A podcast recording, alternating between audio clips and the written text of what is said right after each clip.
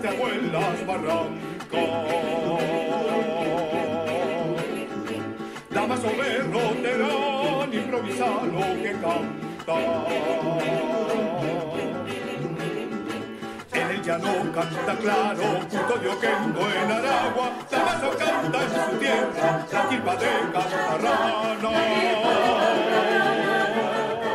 Lo que escuchamos de fondo es la Kirpa Guatireña, canción folclórica recopilada por el maestro Vicente Emilio Sojo, interpretada por el coro de la Universidad Nacional Experimental del Táchira, UNED, bajo la dirección de la profesora Ingrid Cote. La pieza, que cuenta con arreglo coral de Rubén Rivas, fue grabada a distancia por los 50 miembros de la agrupación, quienes aprovecharon las bondades de la tecnología y vencieron el distanciamiento de la pandemia para celebrar con música los 45 años de actividades del coro. Comenzamos nuestro programa de esta manera porque el próximo 27 de febrero la UNED conmemorará el 47 aniversario de su fundación y es propicia la oportunidad para honrar la trayectoria de esta casa que por casi cinco décadas ha contribuido con el desarrollo social y económico del Táchira y los Andes venezolanos a través del recurso más valioso, la educación. También compartimos esta melodía porque es una muestra más del rico quehacer cultural de las comunidades universitarias del país, cuyos integrantes continúan dispuestos, con creatividad y talento,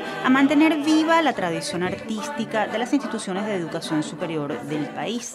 Al coro UNED y a todos los hacedores de cultura en las universidades, desde Universate les decimos gracias para cantar con placer.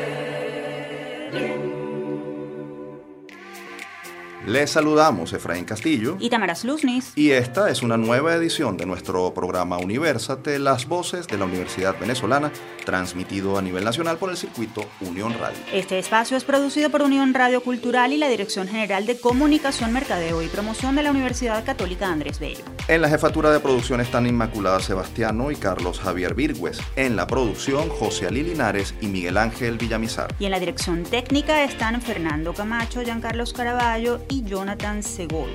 Este programa está siendo grabado desde el estudio de radio de la UCAB. Agradecemos enormemente el apoyo del Departamento Audiovisual de la Escuela de Comunicación Social de la Universidad. Es un honor, como siempre, acompañarlos semana tras semana para hacer una ventana de exposición y dar a conocer todo lo que se hace desde nuestras instituciones. Es así, Efraín. Nuestro compromiso sigue firme y sigue siendo este un espacio de encuentro donde todos los miembros de la Academia Venezolana tienen cabida para expresar sus inquietudes y sobre todo para divulgar lo que se está haciendo para construir país. Es así, Tamara. Y precisamente para comenzar el episodio de hoy vamos a conversar con nuestro primer invitado sobre una iniciativa universitaria que busca contribuir con la reconstrucción de Venezuela a través de la formación profesional en valores y ciudadanía. Estimados oyentes, los invitamos a seguir con nosotros. En la agenda. La Facultad de Humanidades y Educación de la UCAB mantendrá abiertas hasta el 12 de marzo las inscripciones para cursar el programa de estudios avanzados en educación en valores ciudadanos. Se trata de un plan de régimen semestral dirigido a profesionales en funciones docentes, administrativas y de planificación que estén interesados en identificar, diseñar y desarrollar estrategias que fortalezcan la ética, la ciudadanía y la democracia en organizaciones públicas y privadas. El PREA, que consta de dos semestres y se dictará completamente en línea a partir de abril, puede ser tomado por profesionales de cualquier parte del mundo porque ofrece contenidos aplicables dentro y fuera de Venezuela y en él los participantes podrán ampliar conocimientos sobre temas como ética cívica, educación en derechos humanos, comunidad, populismo, valores y ciencia y participación ciudadana, además de que este PREA ofrece herramientas para llevar a la práctica los proyectos de valores ciudadanos. ¿Qué pertinencia tiene un programa académico como este en un momento como el que atraviesa el país? ¿Qué tanta cabida tiene la formación en valores ciudadanos en una sociedad cada vez más tecnificada? De eso y más queremos conversar con José Francisco Juárez Pérez, decano de la Facultad de Humanidades y Educación de la UCAB, a quien tenemos el gusto de recibir nuevamente en Universate. Bienvenido, profesor Juárez. Muchas gracias por la invitación, Tamara y Efraín. De verdad que para mí es un placer compartir con ustedes nuevamente. Igualmente para nosotros, profesor. Profesor, ¿por qué la UCAB decidió reabrir este programa de estudios avanzados en educación en valores ciudadanos? ¿Es esta oferta formativa una alternativa necesaria y viable? En este momento para los profesionales? Sí, tengo que decir que ciertamente es una eh, necesidad, no solamente en nuestro país, sino también en el mundo, eh, plantearnos una oferta académica que tiene que ver con la formación para la ciudadanía en democracia. Nosotros en este momento creo que por el mundo en que estamos viviendo, donde a veces el pragmatismo, la tecnificación parece que dieran la pauta de lo que nosotros deberíamos hacer en nuestra sociedad o en nuestros programas de estudios, incluso em, en nuestras distintas profesiones.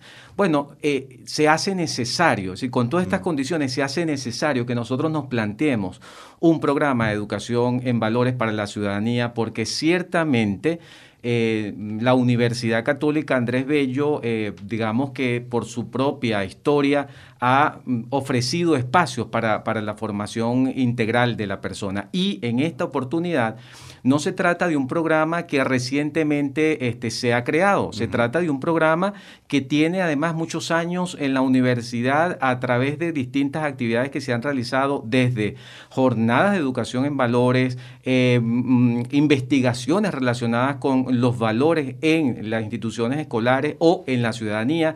Y finalmente eso terminó, eh, vamos a decir, cuajando en un programa de estudios de cuarto nivel y que en este momento lo que nosotros hemos hecho es una redimensión o una, mm, digamos, revisión para, eh, digamos, hacerlo más atractivo, para actualizarlo desde el punto de vista de su oferta ya virtual, lo que tú muy bien decías, Efraín, que, que pues cualquier persona en donde esté puede tomar las materias de, este programa, pero que ciertamente, eh, digamos que nosotros estamos ofreciendo ahorita una propuesta ya madurada en el tiempo en relación pues lo que con lo que nosotros ofrecemos como institución. Profesor, leíamos que entre otras materias este PREA se dedica a reforzar conocimientos de ética, educación en derechos humanos, participación ciudadana y democracia. ¿Por qué es tan relevante resaltar estos contenidos? ¿Ayuda esto, en efecto, a preservar el sistema democrático? Sí, Tamara, porque eh, mm, hay, hay en, el, en, el, programa una propuesta, digamos, integral. Por una parte, una fundamentación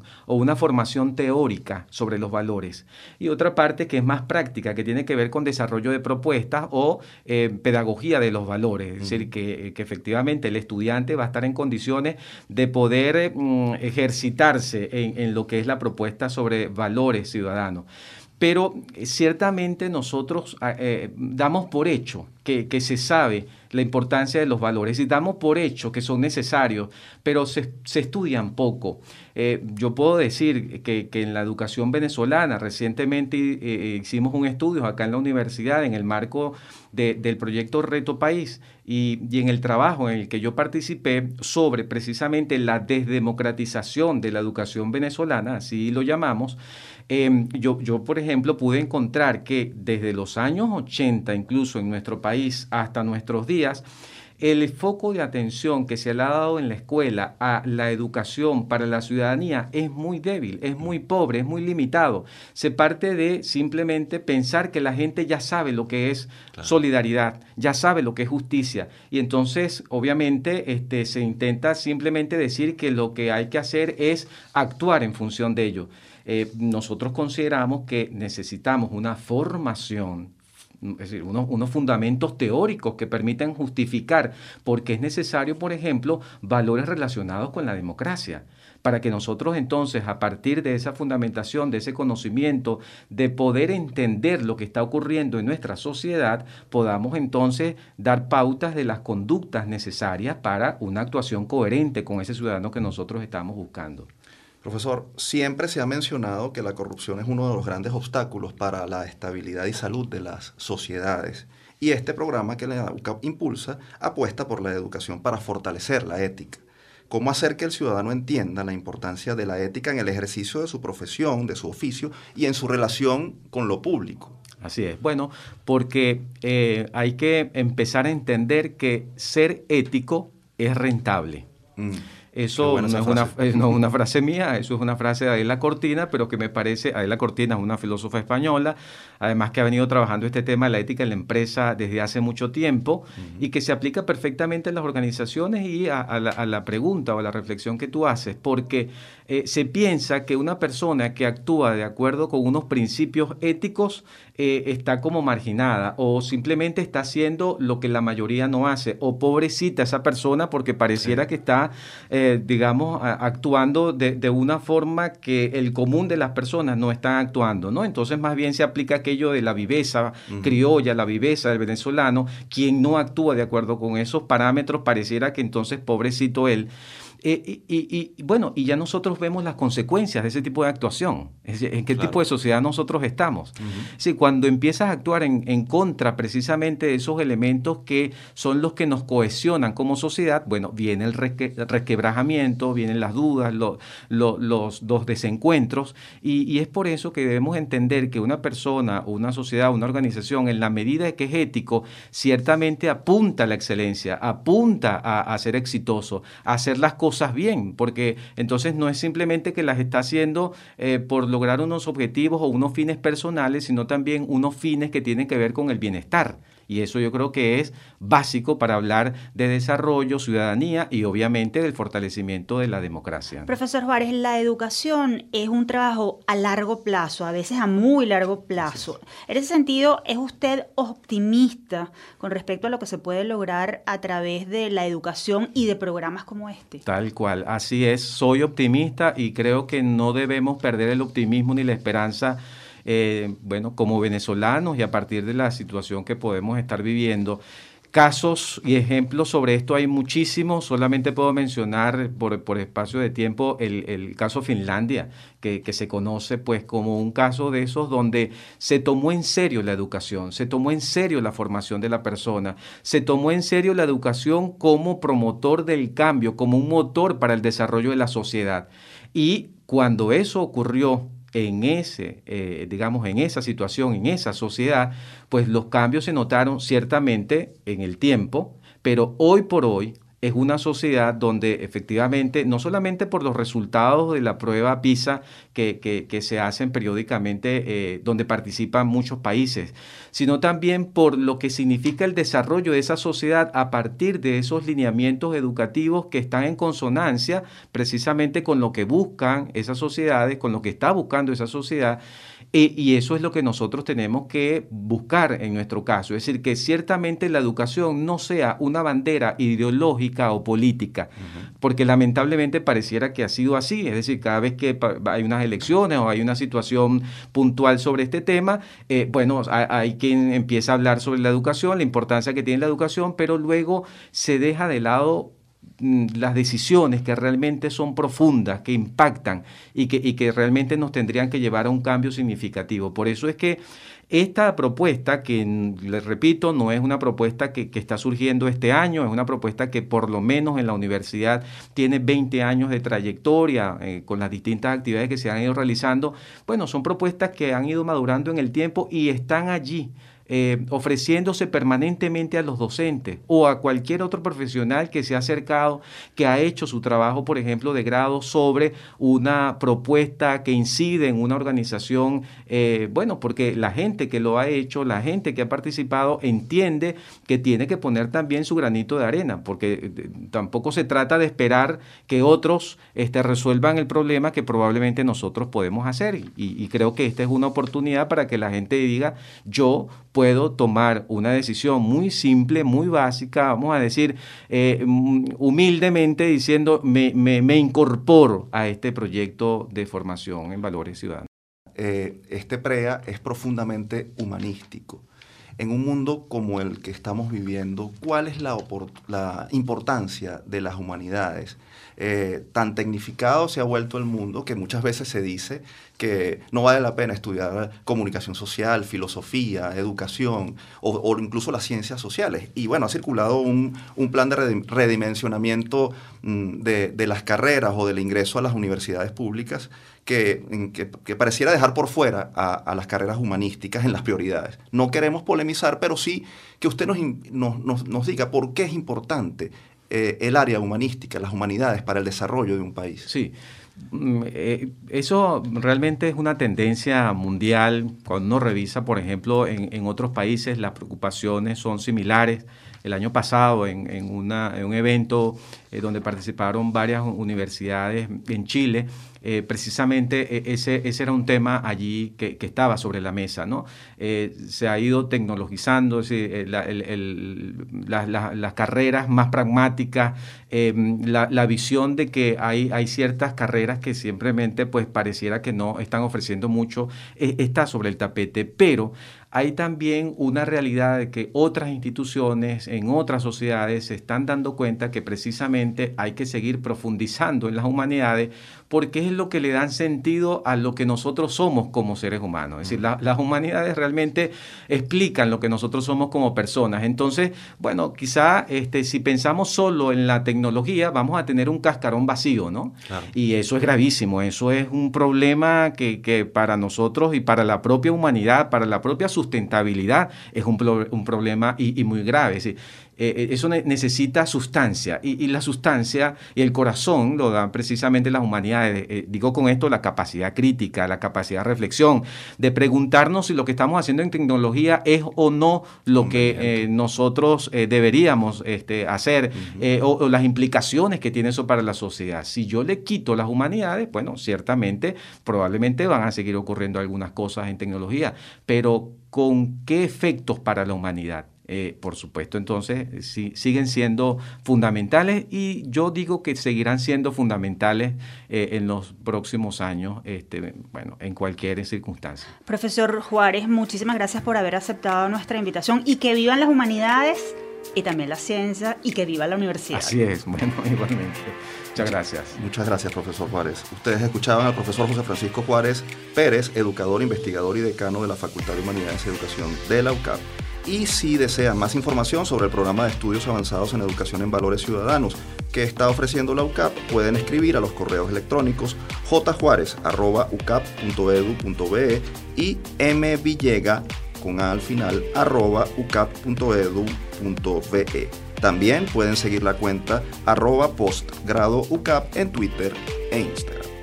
Y nosotros continuamos con más de Universate, su revista radial universitaria. Recuerden que pueden seguirnos a través de nuestras redes sociales. En Twitter e Instagram somos arroba Universate Radio. Y después de hablar de las humanidades y su importancia, en esta parte conversaremos sobre cómo a través de la ciencia las universidades venezolanas también están construyendo país y están poniendo en marcha innovaciones tecnológicas muy útiles para el sector productivo. Quédense con nosotros que vamos a compartir una muy buena noticia. El que busca, encuentra. Les contamos que investigadores de la Facultad Experimental de Ciencias y Tecnología de la Universidad de Carabobo están desarrollando un proyecto tecnológico de producción de celulosa y carboximetilcelulosa a partir del gamelote o monte, una materia prima natural de bajo costo y abundancia. El proyecto, que está siendo adelantado por el Laboratorio de Petróleo, Hidrocarburos y Derivados PHD, busca brindar una solución de costo accesible a la industria nacional de alimentos, de pintura y de la construcción, porque la celulosa es un producto espesante muy utilizado por estos sectores productivos. Actualmente el laboratorio está buscando patrocinio nacional e internacional e incluso ya ha establecido contactos con un instituto en Alemania para obtener los fondos que le permitan construir una planta piloto dependiente de la propia Universidad de Carabobo para empezar a fabricar masivamente este producto. Como decíamos, sin duda esta es una muy buena noticia. Y para darnos más detalles sobre tan interesante propuesta, nos acompaña vía telefónica Juan Carlos Pereira, licenciado en Química, magíster en Ciencias Químicas y doctor en Ciencias Aplicadas. También es profesor e investigador de la Universidad de Carabobo y uno de los responsables de este proyecto de innovación. Profesor Pereira, un gusto recibirlo en Universate. Bienvenido. Hola, mucho gusto. Gracias por la entrevista y eh, bueno, encantado de conversar con ustedes. Profesor, explíquenos con detalle de qué va este proyecto de producción de celulosa a partir del gamelote. ¿Cómo nació? ¿Cuánto tiempo tienen trabajando en él? ¿En qué fase se encuentra? ¿Qué utilidad tiene? Sí, esta iniciativa nace de una estancia de investigación que yo realicé en la Universidad del Estado de Carolina del Norte, Estados Unidos. Allí conocí al profesor Orlando Rojas y él me mostró la celulosa como el material que va a sustituir a los hidrocarburos, al petróleo, como material y como materia prima. Eh, es una plataforma para transformar y fabricar muchísimos materiales. Nosotros buscamos una fuente aquí en Venezuela abundante, existen muchísimas, pero nosotros pensamos en el megatirsus máximos o conocido como gamelote como fuente de materia prima. Actualmente tenemos como 10 años trabajando en este proyecto y hemos mm, desarrollado diversos materiales y el primero que queremos dar un fuerte impulso industrial es la carboximetilcelulosa, incluso la misma alfa-celulosa, para ya ser comercializados. Escuchamos una entrevista concedida por usted que ya se le estaba transfiriendo la tecnología que desarrollaron a una empresa local. ¿Cuáles son los beneficios de la producción de, de, celulosa para la industria? En Venezuela se produce esta materia prima, es muy costosa, este proyecto puede abaratar los costos. Correcto, la empresa Certequín es nuestro sponsor en este proyecto. Actualmente ya se hicieron todos los cálculos ingenieriles para fabricar una planta piloto para producir alfa celulosa y carboximetilcelulosa. Eh, todo este material es importado, viene de Alemania, de Estados Unidos o de China. De hecho, en toda Sudamérica no existe una planta que produzca a nivel industrial ni alfa celulosa ni carboximetilcelulosa. Entonces queremos ser los pioneros, pero se necesita una, un consorcio industrial, se necesitan más empresas que se sumen con Certequín.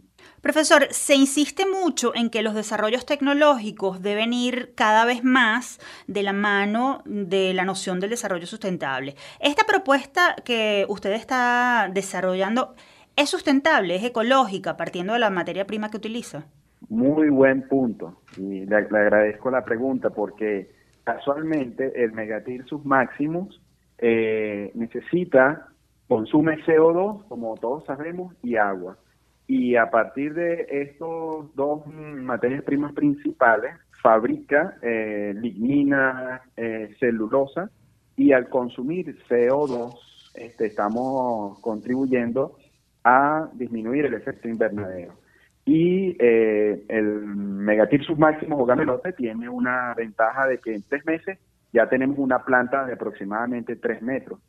Entonces, si industrializamos esta materia prima, vamos a tener de verdad muchísimo trabajo, vamos a crear fuentes de empleo y la universidad va a ser pionera en este proyecto industrial. Profesor, ustedes hablaban de construir la planta piloto en la Universidad de Carabobo y eh, conversábamos, o comentábamos en la presentación que están en contacto con un instituto en Alemania para lograr levantarla o para mm, adelantar este proyecto. ¿Puede hablarnos de cuál sería la capacidad de esa planta y, y cómo van esas conversaciones? Correcto. Nosotros logramos un proyecto exploratorio, ya está aprobado el financiamiento para viajar a Potsdam, eso es a 30 minutos de Berlín, en Alemania, con el Instituto Fraunhofer, de Instituto eh, de Investigación Aplicada en Polímeros, en la división de lignocelulosa. Eh, estamos en conversación con ellos para eh, lograr producir surfactantes, que es otra aplicación que a ellos les interesó, a base de celulosa. Estaríamos hablando de que podemos hacer detergentes que provengan de la celulosa, derivados de la celulosa. Entonces, esto es algo que a ellos les llamó la atención y nosotros estamos prestos a conversar con ellos para ver si ellos apuestan a financiar, porque el Instituto Fraunhofer es una sociedad de alto prestigio en Alemania que se dedican a desarrollar tecnologías a nivel de planta piloto y luego lo transfieren a grandes empresas como la Mercedes-Benz, eh, y otras empresas grandes alemanas y mundiales.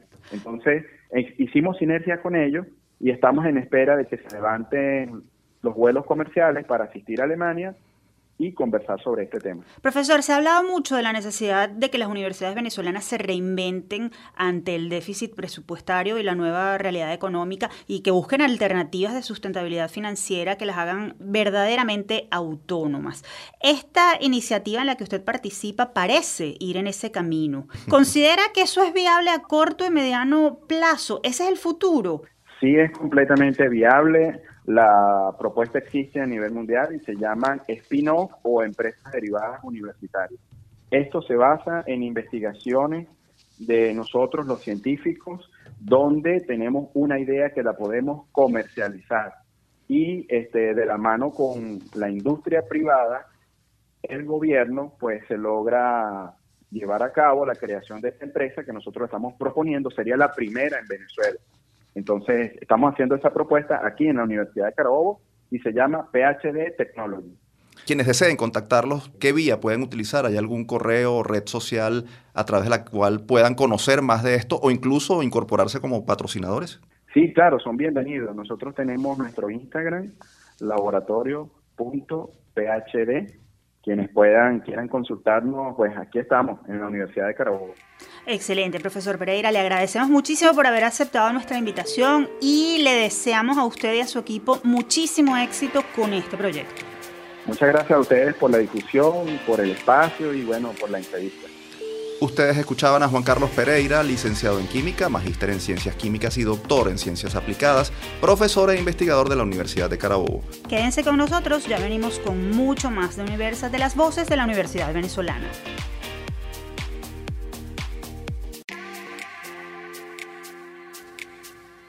Continuamos con Universate, las voces de la Universidad Venezolana. Si desean dar a conocer su evento, iniciativa o investigación, pueden escribirnos al correo producciónuniversate.gmail.com.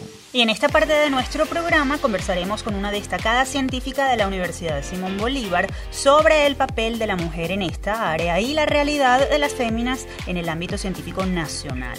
Esto a propósito de la conmemoración del Día Mundial de la Mujer y la Niña en la Ciencia. Quédense a escuchar. Hablan los egresados.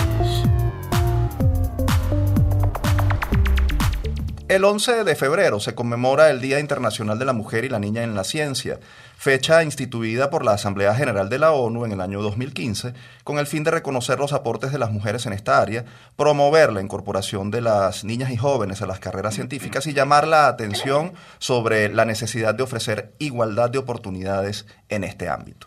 Según la UNESCO, menos de 30% de los investigadores científicos del mundo son mujeres. ¿Cuál es la razón detrás de esto? ¿Hay discriminación de género en este ámbito? ¿Cuál es la realidad en Venezuela? Para conversar sobre este importante tema, tenemos como invitada a una mujer que ha dedicado su vida a la investigación, la docencia y la difusión del conocimiento científico. Se trata de, la profesora Marisol Aguilera, bióloga, doctora en ecología tropical e investigadora de la Universidad Simón Bolívar USB. Aguilera recibió en febrero de 2020 por parte de la Academia de Ciencias Físicas, Matemáticas y Naturales ACFIMAN el premio Mujeres en Ciencias por su destacada trayectoria y contribuciones al ámbito científico nacional. Doctora, un gusto recibirla en Universate. Bienvenida. El, gusto es mío y me complace mucho en saludarles. Profesora, ¿cuál es la realidad de las mujeres en el mundo científico? ¿Por qué se mantiene esa brecha de género de la que habla la ONU, según la cual solo tres de cada diez investigadores en la ciencia son mujeres? ¿Es el mundo científico un mundo machista? Bueno, yo creo que, que el mundo en general es un mundo machista. Este, el hecho de que haya menos mujeres eh, en el campo de la ciencia, en los diferentes campos de la ciencia, es un problema este, social, de, de idiosincrasia, de historia. Eh, la mujer este, a través del tiempo digamos, ha tenido las responsabilidades del hogar, del cuidado de los niños, en, fin, ha, ha, sido, ha sido difícil. Y, y, y, durante mm, el tiempo de, del desarrollo de esta sociedad actual, eh, ha habido mujeres que han roto con esos eh, estereotipos y han roto con esa concepción de la mujer. Bueno, solamente para nombrar a, a, Marie Curie, eh, pero podemos nombrar muchísimas más. Yo creo que no solamente es un, problema histórico, social y de concepción y de idiosincrasia de, de, nuestra sociedad en general, tanto, tanto en Oriente como en Occidente, eh, sino este, eh, digamos que, que, toda la estructuración eh, eh en, la, educación, tanto de la familia, en la familia, en la casa, como eh, en, la, educación formal, digamos que está en cierta medida basado en esa, en esa diferencia entre hombres y mujeres. Esta realidad se replica en el ámbito académico venezolano. ¿Ha habido avances o retrocesos en esta materia? ¿Observa diferencias entre lo que usted vivió cuando estudió o comenzó a trabajar y lo que vino después o se vive ahora? Yo les voy a contar, por ejemplo, cuando, cuando yo ingresé en la Universidad Central de Venezuela, éramos este, menos mujeres que, que hombres en la Facultad de Ciencias.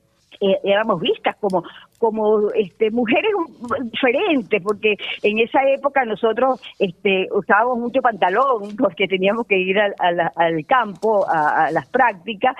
Y este y bueno éramos este inclusive este eh, era era una rareza a pesar de que en la, Universidad Central había, digamos, muchas mujeres.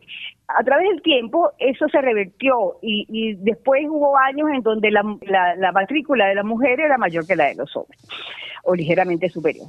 Entonces, este, bueno, e, eso, eso, eso ha cambiado. Eh, eh, sin embargo, eh, todavía, digamos que tenemos, este, eh, digamos, no, eh, las mujeres participan muchísimo en, la investigación y, y, no solamente científica, sino, sino en todo tipo de, de mm, eh, responsabilidades en la sociedad, en la gerencia, eh, en, la, en, la dirección, eh, en, en, diferentes profesiones, en la literatura, en la música, en la, la mm, escritura, en fin. Profesora, ¿por qué es tan importante promover la igualdad de género en el mundo científico?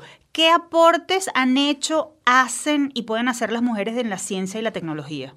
Sí, bueno, la mujer, o sea, yo yo yo no tengo eh, este eh, la concepción de la diferencia mujer y hombre como como ser humano.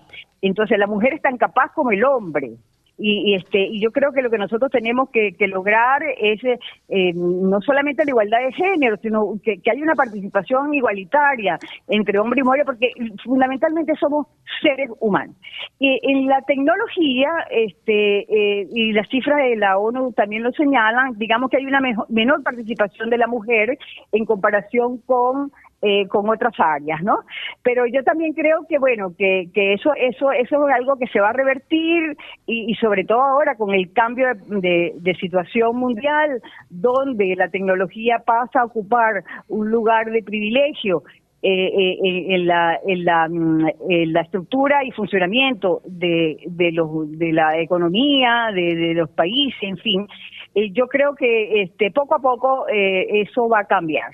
Profesora, en su discurso de aceptación del premio Mujeres en Ciencia eh, el año pasado, usted señalaba que una minoría de muchachas escogen carreras universitarias en las áreas de ciencia, matemáticas y tecnología y que esto atenta contra la consecución de los objetivos de desarrollo sustentable que ha establecido la ONU. ¿Por qué es tan grave esta desigualdad de género para el futuro de la humanidad? Sí, bueno, porque este eh, tener un mundo con, con seres desiguales eh, no es lo ideal, es todo lo contrario, eso atenta contra el éxito de la humanidad, contra este digamos lo que nosotros este, tenemos como como dignidad y respeto de los seres humanos. Eh, eh, ¿Por qué hay menos mujeres? O sea, ¿por qué? Bueno, eh, hay muchas razones, hay muchas razones. Inclusive hay estudios que demuestran que las mujeres en los primeros escalones de las estructuras eh, de gerencia, etcétera, llegan llegan rápidamente. Sin embargo, después hay un estancamiento para superar hacia los eh, eh, escalones superiores. Y yo, bueno, hay muchas razones. Este, cuando la mujer asume el rol de madre, el cuidado de la familia, en fin. Y evidentemente, eh, para que haya equidad, tiene que haber también un apoyo de, del, del, del, hombre, del, del, sexo opuesto, que en, algunas, en algunos casos es muy positivo, pero en otros no. Entonces, este, yo creo que hay varios factores que están, digamos, contribuyendo a eso. Profesora, eh, ¿cómo cambiar esta realidad? ¿Qué papel deben jugar la familia, la escuela, la sociedad y el Estado para hacer la diferencia? ¿Es usted, por, ejemplo, partidaria de establecer cuotas de participación, como ha, ocurrido en, ciertos países eh, eh, con organizaciones políticas o poderes públicos pues, que, deciden otorgar cierta cantidad de puestos a, las mujeres para tratar de disminuir esas brechas. Sí, bueno, eso está ocurriendo, em, es un esfuerzo que yo creo que puede a la larga ayudar a, la igualdad de género. Sin embargo, yo, yo no creo que, tenga que haber cuotas. O sea, me parece que la cuota es como, como algo obligado, como algo impuesto, y, y, y, esa no es una vía, esa no es una vía para, para lograr, digamos, la igualdad. Yo creo que el problema está en la educación en la educación, los valores que se transmiten desde los eh, desde la familia y la escuela a los niños, este, que nosotros tenemos que contribuir a que esos valores reafirmen realmente en la igualdad de género, este, la capacidad tanto de hombres como mujeres para resolver los problemas, para participar, para contribuir, para trabajar en conjunto. Entonces es un problema fundamentalmente de la educación y, la, familia también, la educación de la, en la familia, en el centro familiar, eh, tiene, tiene mucho que aportar. E, e, esa diferencia que se hace en la casa de la mujer a la cocina o a las tareas del hogar y el hombre o el varón a otras cosas, ese no es conveniente, eso no es conveniente. Eh, eh, eso se está cambiando, pero eso es muy lento, porque es un problema cultural y, como, como todo desarrollo cultural eh, tarda, tarda mucho. Profesora, usted es una científica con más de 40 años de trayectoria exitosa en el mundo académico y universitario. A propósito de que este 11 de febrero se conmemora el Día Internacional de la Mujer y la Niña en la Ciencia, ¿Qué mensaje muy breve, porque nos quedamos sin tiempo, le ofrece usted a las nuevas generaciones de estudiantes o a las niñas y jóvenes que tienen inclinaciones y vocación para desarrollarse en esta área? Yo, bueno, yo creo que el ejemplo de la pandemia que estamos viviendo eh, eh, es realmente muy ilustrativo. Estamos logrando y logramos la vacuna por la investigación científica, porque hay científicos, porque hay laboratorio, porque se conocen eh, cómo funcionan los virus. En fin, yo creo que este es un ejemplo fundamental para transmitir a, las nuevas generaciones que la ciencia y la tecnología, eh, que la investigación científica es importante y en eso se debe basar, ser un pilar fundamental para el desarrollo de la sociedad. Profesora Aguilera, gracias por atender nuestra invitación en Universate y por compartir este testimonio y consideraciones tan pertinentes sobre un tema al que debemos prestar atención. Gracias. Con, con todo placer. Mil gracias a ustedes y mucho éxito. Y después de hablar de actualidad, ciencia e igualdad de género, vamos a repasar un poco de historia porque el próximo 12 de febrero se conmemora en Venezuela el Día de la Juventud. ¿Saben ustedes qué pasó el 12 de febrero de 1814 y cuál fue el papel de los estudiantes? Esto nos lo va a responder la profesora María Soledad Hernández, investigadora del Instituto de Investigaciones Históricas de la UCAP. Vamos a escucharla.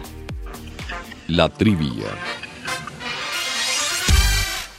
Debemos comenzar señalando que la, fecha del 12 de febrero y la celebración del Día de la Juventud viene del año 1947 por la vía de decreto de la Asamblea Nacional Constituyente. Esto con motivo de honrar a los jóvenes eh, universitarios y seminaristas que eh, bajo las órdenes del general José Félix Rivas se van a enfrentar a las, a las tropas realistas eh, lideradas y dirigidas por eh, Morales en el sitio de la Victoria, un 12 de febrero del año 1814. Es importante destacar que la, contienda va a durar prácticamente todo el día eh, y los, los mm, refuerzos que vienen ya casi en la tarde de, Montilla y de Campo Elías, terminan dando el triunfo de esta batalla a los patriotas. Las pérdidas son enormes, el número de bajas en ambos bandos es muy grande y hay que tomar en consideración que la batalla de la victoria es una batalla más de todo ese largo proceso de lucha que va a representar nuestra guerra de independencia. Hay autores que discrepan y que analizan y dicen que no hay nada que celebrar o que sí hay que celebrar. Eh, finalmente, más allá de la épica que representa el, el, triunfo, la batalla, hay que entender que el año 1814 es un año sumamente duro para la causa republicana. Eh, es un año de reveses, es un año de, conflictos, es un año de pérdidas eh, innumerables. Y realmente si algún tributo queremos este, ofrecer a, estos jóvenes que, entregaron su, sangre, sus sueños y su, vida en, pos de, un sueño que era precisamente la independencia, es recordarlos yo creo que es muy importante pensar en este momento en lo que representó para ellos haber eh, dejado las aulas eh, universitarias y el seminario para enfrentarse a, una guerra que, quizás ellos habían eh, oído hablar de ella y de la cual habían escuchado, pero que tal vez nunca pensaron que a su corta edad y con ninguna experiencia militar podrían entonces estar ese día en el campo de batalla. Qué interesante este recuento que nos hizo la historiadora María Soledad Hernández sobre la batalla de la victoria y el rol de los estudiantes en esta gesta heroica por la independencia de Venezuela. La juventud siempre a la vanguardia. Por cierto, ¿qué tenemos ahora, Tamara? Bueno, después de estas pinceladas de historia, ahora volvemos al presente para conocer qué está ocurriendo en el ámbito universitario internacional. Quédense a escuchar nuestra próxima sección porque hablaremos de costo de matrícula, avances de la vacuna contra la COVID-19 y escuelas de negocio que están dando la hora. El mundo gira Autoridades científicas y representantes de universidades chilenas están trabajando en conjunto con el sector público de ese país y de China con el fin de contribuir a conseguir la vacuna del laboratorio Sinovac de origen chino que combate la enfermedad del nuevo coronavirus COVID-19. Hace pocas semanas, el país sudamericano recibió un cargamento con casi 2 millones de vacunas del laboratorio Sinovac. El director del Instituto Milenio en Inmunología e Inmunoterapia, Alexis Calergis, explicó que las pruebas en fase 3 de Coronavac, la vacuna de este laboratorio, están siendo desarrolladas junto con la Universidad Católica de Chile y otras universidades, además de otros siete hospitales públicos y privados en ese país. El científico enfatizó que las vacunas son bienes públicos y por lo tanto la relación que han establecido a través de esta diplomacia científica permiten cruzar fronteras, extender puentes, botar barreras. Los resultados que hemos visto nosotros en el estudio en Chile claramente arrojan datos favorables de seguridad y también de inmunogenicidad, aseguró el responsable. Hablemos de cómo están enfrentando la pandemia en países vecinos. En Colombia, por ejemplo, universidades privadas consideran volver al modelo presencial. Las públicas seguirían en la virtualidad. La pandemia del coronavirus ha afectado considerablemente varios sectores. Este es el caso de la educación superior, que ha visto cómo las cifras de estudiantes activos se reduce cada vez más. En el vecino país, una consulta hecha por la Asociación Colombiana de Universidades a instituciones de carácter privado reveló que se presentó una disminución del 17% de la población estudiantil total en el segundo semestre de 2020 y una disminución de 20% en el número de nuevos estudiantes. Para enfrentar esta situación, entidades privadas buscan que sus estudiantes puedan continuar con sus programas con estrategias como descuentos en las matrículas. Por ejemplo, la Universidad Externado de Colombia pasó de otorgar descuentos de un 15% en 2020 a 17% para este año, sumado a dejar de cobrar los derechos de inscripción. Por su parte, la Universidad Autónoma del Caribe también anunció que mantendrá los beneficios para los estudiantes antiguos, entre los cuales se contempla un descuento de entre 5 y 20%, mientras que para los alumnos nuevos se plantea hasta un 30% en la reducción de la matrícula. La Universidad de Medellín ofrece un apoyo de 20% de descuento, tanto para estudiantes nuevos como antiguos, independientemente de los programas académicos de pregrado o posgrado. Y ahora nos vamos a Estados Unidos porque la Facultad de Negocios de Wharton de la Universidad de Pensilvania y McIntyre de la Universidad de Virginia lideran el ranking de mejores programas universitarios de negocios del país según las clasificaciones que ha publicado el informe anual Poets and Quants. La Facultad de Negocio McIntyre asciende al segundo lugar en la clasificación, desde el tercer puesto que ocupó en la lista del año pasado, gracias a varios factores que incluyen la disponibilidad de profesores y la accesibilidad de la red de exalumnos. Además de obtener esta clasificación, la facultad logró las calificaciones más altas sobre el resto de carreras universitarias de negocios de Estados Unidos en algunas áreas como la de experiencia académica, obtenida con base en las respuestas de la encuesta efectuada entre exalumnos a quienes se les preguntó sobre el acceso a un primer trabajo en una industria empresa deseada y la disponibilidad de oportunidades de aprendizaje exclusivas y experiencias internacionales. Asimismo, la escuela McIntyre se sitúa en el top 10 de la lista de 93 facultades de negocios de las universidades americanas por estándares de admisión y resultados de empleo, que mide factores como lograr prácticas específicas de negocios, asegurar un empleo dentro de los tres meses posteriores a la graduación y el salario promedio de los graduados. Tamara, el mundo sigue girando pese a la pandemia y muchas universidades definitivamente no se detienen en la búsqueda de oportunidades de crecimiento para sus estudiantes y de soluciones a los problemas de la sociedad. Es así, Efraín. Este es el rol de las universidades y el conocimiento que ellas producen. Y bueno, después de este paseo internacional, volvemos a Venezuela para escuchar un nuevo episodio de las píldoras de autocuidado, recomendaciones de bienestar emocional, preparadas por los especialistas de la Unidad de Psicología Padre Luisa Sagra de la UCAP. Esta semana la sección está dedicada a conocer la importancia de la meditación en nuestra cotidianidad. Vamos a escucharlos. Estamos en tiempos difíciles.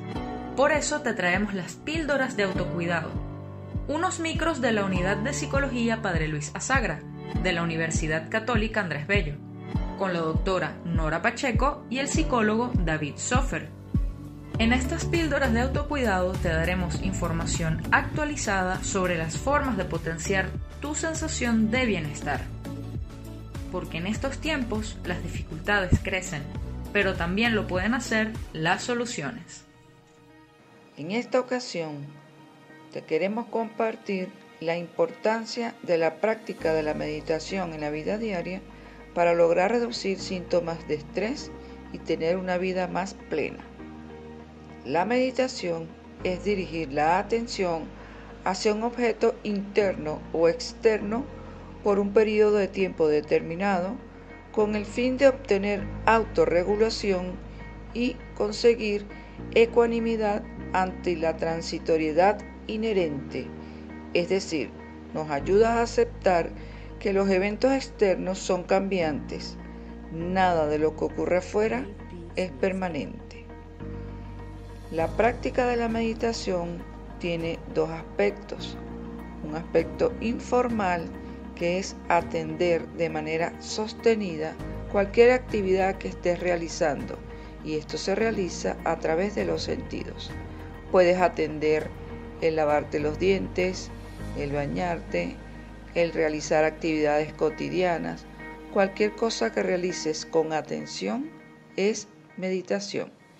Ella también tiene una práctica formal.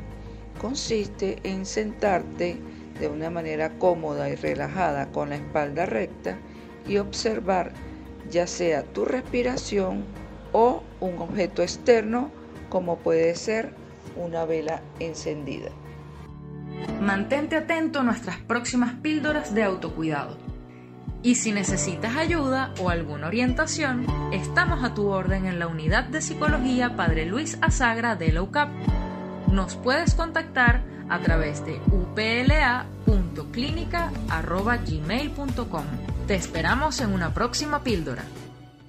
Y después de estas consideraciones sobre los beneficios de la meditación, ha llegado el final de este episodio de Universate, pero antes los dejamos con la acostumbrada frase de la semana. Los padres de la patria no se propusieron signar en los mapas parcelamientos nacionales cerrados lotes para el regodeo de caudillos y de castas.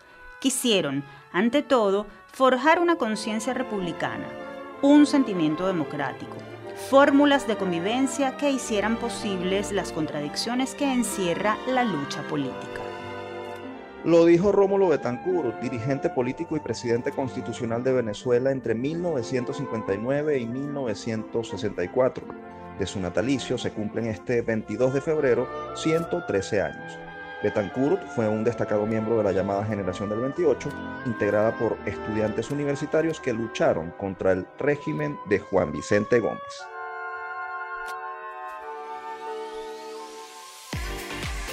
Ahora sí nos despedimos por hoy. Les recordamos que esta fue una producción de Unión Radio Cultural y la Dirección General de Comunicación, Mercadeo y Promoción de la Universidad Católica Andrés Bello. En la jefatura de producción estuvieron Inmaculada Sebastiano y Carlos Javier Virgües. En la producción José Ali Linares y Miguel Ángel Villamizar. En la dirección técnica Fernando Camacho, Giancarlos Caraballo y Jonathan Segovia. Y en la conducción, quien les habla, Efraín Castillo y Tamara Sluznis.